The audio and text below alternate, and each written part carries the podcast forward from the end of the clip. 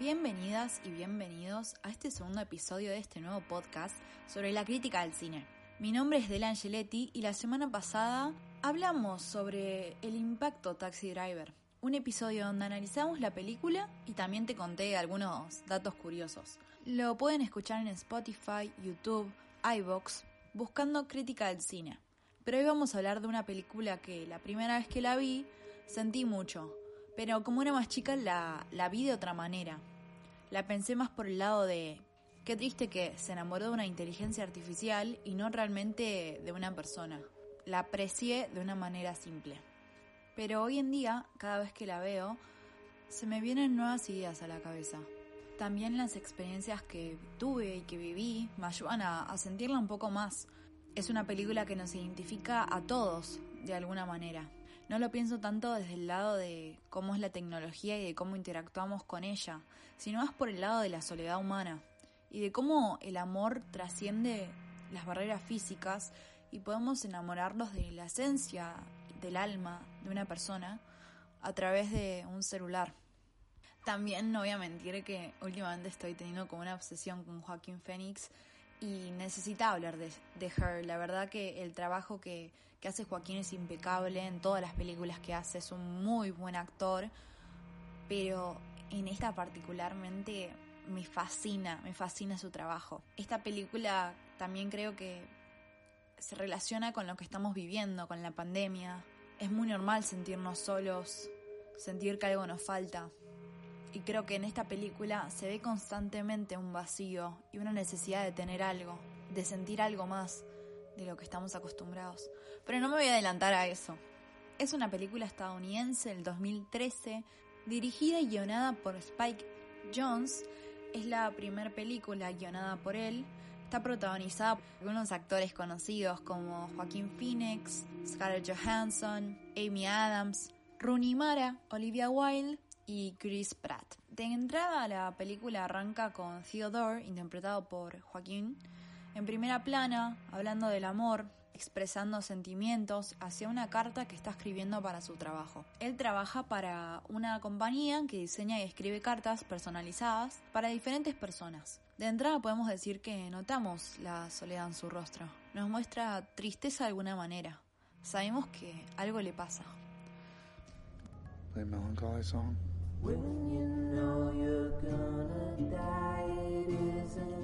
Play different melancholy song.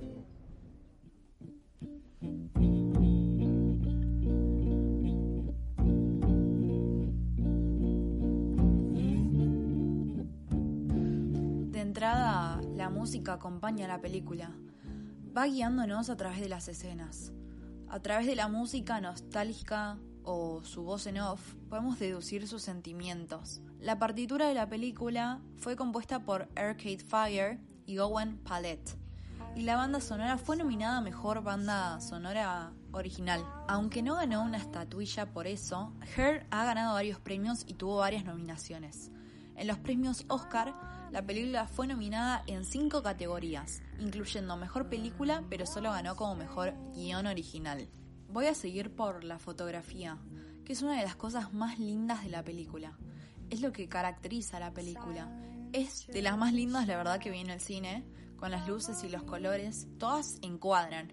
Es visualmente hermosa y atractiva. Van Hoytema, el director de fotografía, buscó eliminar el color azul tanto como fuera posible de la película, o solo lo utilizaba en los momentos donde Theodore estaba triste. Se ven colores cálidos constantemente que resaltan cuando él está feliz y le dan una identidad específica al personaje. Lo vemos vestido de amarillo, de rojo. Y tenemos que decir que es lo que más resalta de la película, los colores, los planos y cómo también se lo enfoca a Theodore. Siempre está solo en una gran ciudad, rodeada de edificios y de gente. Un dato que me pareció súper interesante es que la película fue filmada en Los Ángeles, pero con dos semanas adicionales en Shanghái. Y esto es lo que le dan a, la película un aspecto más futurista. La película está basada en un Los Ángeles muy cercano y Shanghái le da el toque. La arquitectura que tiene resalta mucho y caracteriza a la fotografía de la película.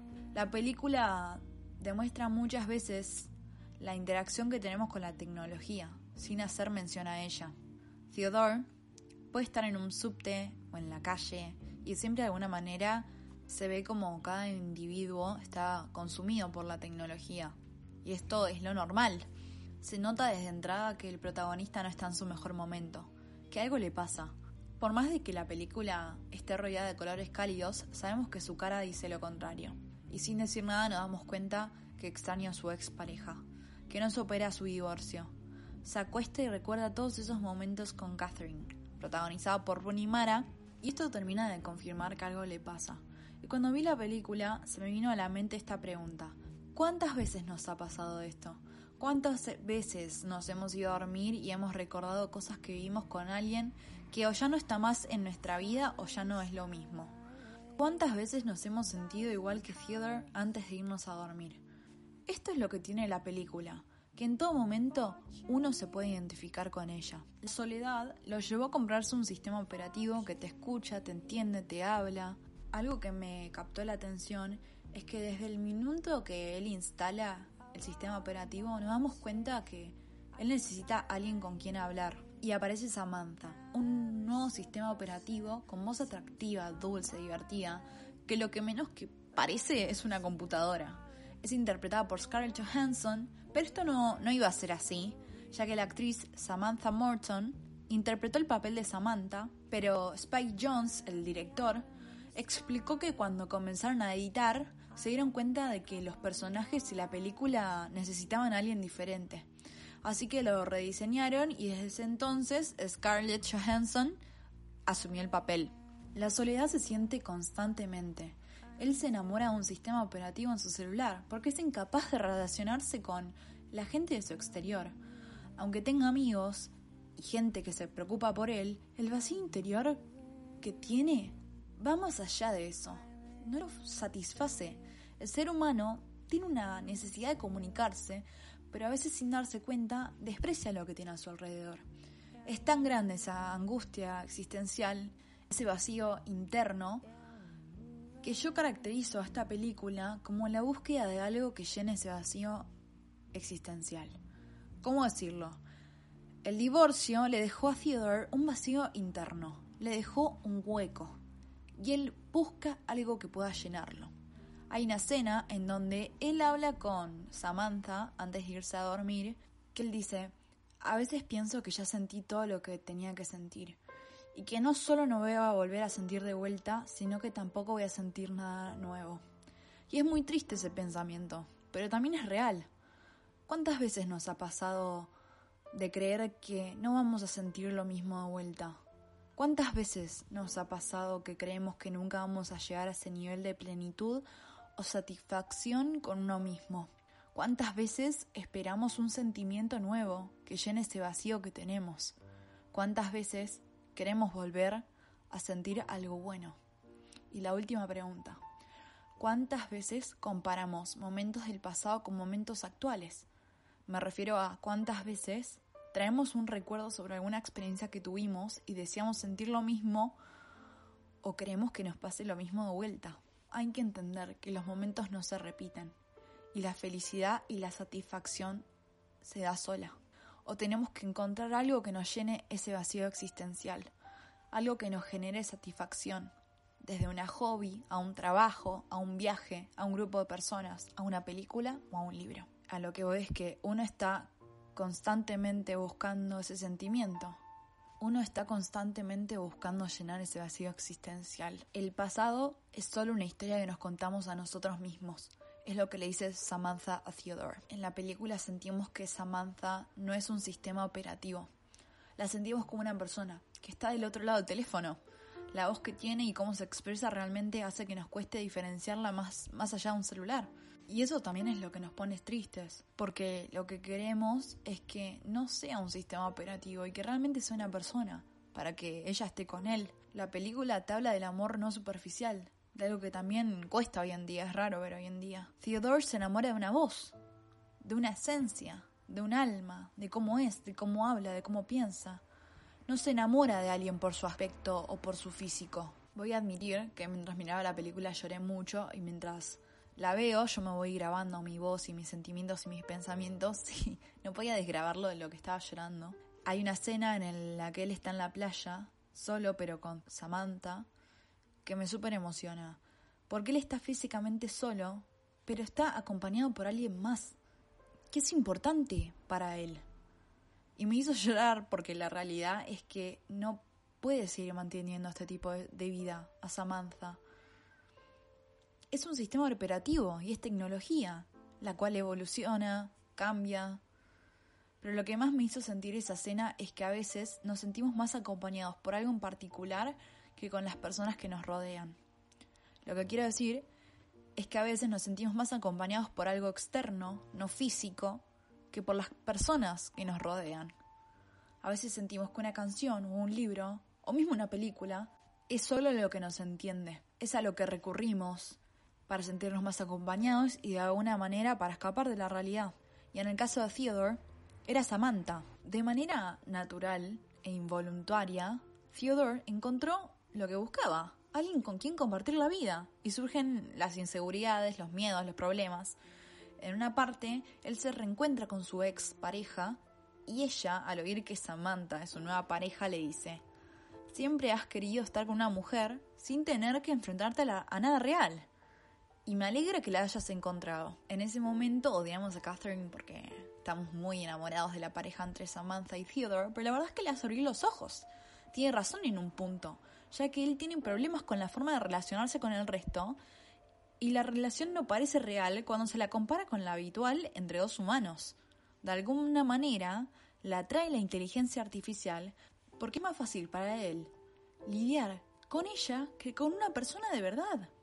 Pero en la película está normalizado el hablarse con un sistema operativo, y lo vemos cuando él le cuenta a su amiga Amy, interpretado por Amy Adams, que ella también tiene una amiga que es un sistema operativo. Pero al ser inteligencia artificial y tecnología, esta se actualiza, cambia. Y la escena donde Samantha no le contesta, en una parte de la película, Samantha no le contesta porque se está actualizando y vemos la locura de Theodore al no poder comunicarse con ella. Vemos lo obsesivo y desesperado que él se vuelve porque quiere que ella vuelva. Y ese es un claro ejemplo de nuestra obsesión por la tecnología. Nos da como un indicio de que no puede seguir así. Nos, hace abrir los ojos esa escena y pensamos, esto no es verdad, es una ilusión. Si creemos que va a poder seguir manteniendo una relación con un sistema operativo, esto no va a durar para siempre, es prácticamente imposible, porque es tecnología, cambia, se renueva y un día nos podemos despertar con algo diferente en nuestro celular. Hay una escena donde Theodore se sienta en el medio del subte, de las escaleras del subte, y habla con Samantha y le pregunta con cuántas personas está enamorada. Y ella le dice 600 personas. Y nos sentimos mal por Theodore porque está enamorado solo de ella. Pero la verdad es que Samantha es un sistema operativo. No podemos culparla porque es una máquina, está programada para ser como el resto de los sistemas. Y bueno, nos parte el corazón porque Theodore está enamorado solo de ella. Pero ella realmente no es una persona. Tenemos que remarcar que a pesar de un sistema operativo, Samantha lo hizo crecer a Theodore. Lo hizo ser mejor persona. Le devolvió esas ganas de vivir la vida y también le ayudó a superar el divorcio de su ex esposa. Hablando del final, es desesperante porque no es que él puede volver a contactarse con ella. Es muy triste eso, él no puede volver a hablar con Samantha porque es un sistema operativo y borraron todos. Cuando él busca a Amy y van a la terraza del edificio, creo que es una imagen muy clara de lo que es la soledad humana. Ellos estaban acompañados entre sí, pero de alguna manera se sentían solos. Al final es un claro ejemplo de que no hay nada más real que la interacción humana. Y el último plano te demuestra eso. Cómo cambia el primer plano de la película que él está hablando con una computadora al último, que él está sentado solo con su amiga de la universidad. Vemos como Theodore pasó de estar inmerso en su soledad a que en su soledad esté el amor de ella. Pero esto no es todo. Que hace una conexión con otra película llamada Lost in Translation, dirigida por Sofía Coppola en el 2003. La primera vez que la vi Lost in Translation no me gustó mucho, pero como es como Her, la vi desde una mirada muy simple, muy básica. Y creo que estas son las películas donde más hay para analizar y más sentido profundo tiene. Y tiene una conexión particular con Her. De por sí los directores estaban conectados con las películas, ya que Spike Jones y Sofía Coppola estuvieron casados y cada personaje principal, por así decirlo, es como un espejo de cada director. Ambas películas retratan el fin de un divorcio y, de su manera de vivirlo, pero con 10 años de diferencia. La primera similitud que vamos a encontrar es muy obvia, es que en Her, Samantha es interpretada por Scarlett Johansson y en Lost in Translation, Charlotte, la protagonista, también está interpretada por Scarlett. Se puede decir que ese personaje tiene un cierto paralelismo con Sofía, ya que ambas no sabían el rumbo de su vida. En ese momento que sacó la película, Sofía se sentía muy identificada con el personaje de Charlotte. Y en el caso de Her, Theodore le costaba asimilar su divorcio. Es algo traumático todavía para él. Hay teorías como que cuando vemos los flashbacks de él con su ex esposa, es inevitable comparar a Rooney Mara con el aspecto de Sofía Coppola, ya que son muy parecidas físicamente y también el personaje es una escritora exitosa, como dice Theodore, que venía de una familia con mucha presión, donde todo no era lo suficientemente bueno. Y se puede decir que podemos hacer un paralelismo también con Sofía, ya que es la hija de Francis Ford Coppola, el director de la saga del Padrino. Pero esas ya son teorías que existen entre cinéfilos. Lo que sí, lo que más me gusta de ambas películas son los planos que, que captan. Son muy parecidos y ambas películas retratan el hecho de la soledad e incomodidad. La soledad es el tema principal de ambas películas y lo vemos constantemente. A ellos en las pequeñas pero inmensas ciudades. Lost in Translation sucede en Tokio, y Her sucede en un Los Ángeles muy cercano, pero como mencionamos anteriormente, algunas escenas fueron grabadas también en Shanghái.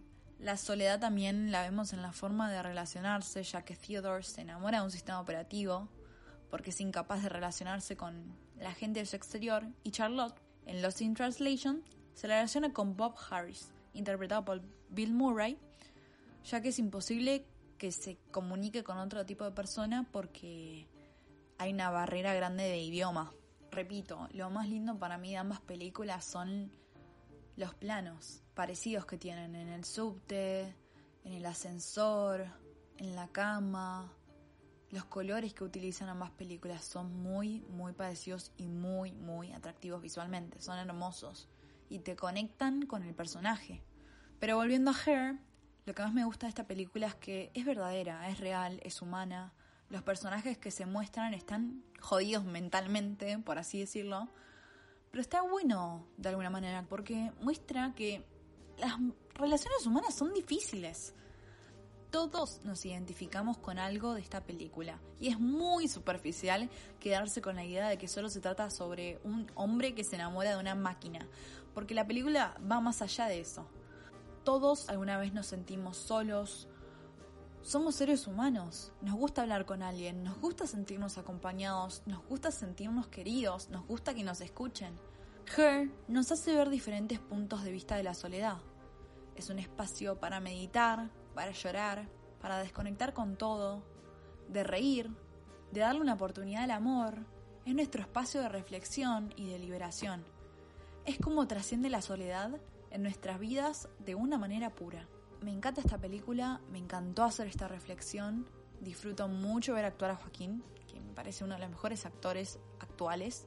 Me encantó el mensaje de Her y lo que se puede sacar de esta película. Le di mucha más importancia al lado psicológico y profundo que muestra la película más que la tecnología, pero la tecnología de por sí es revolucionaria, nos muestra cómo nos consume de a poco y la posesión que tenemos con la misma, pero la analicé de otra manera.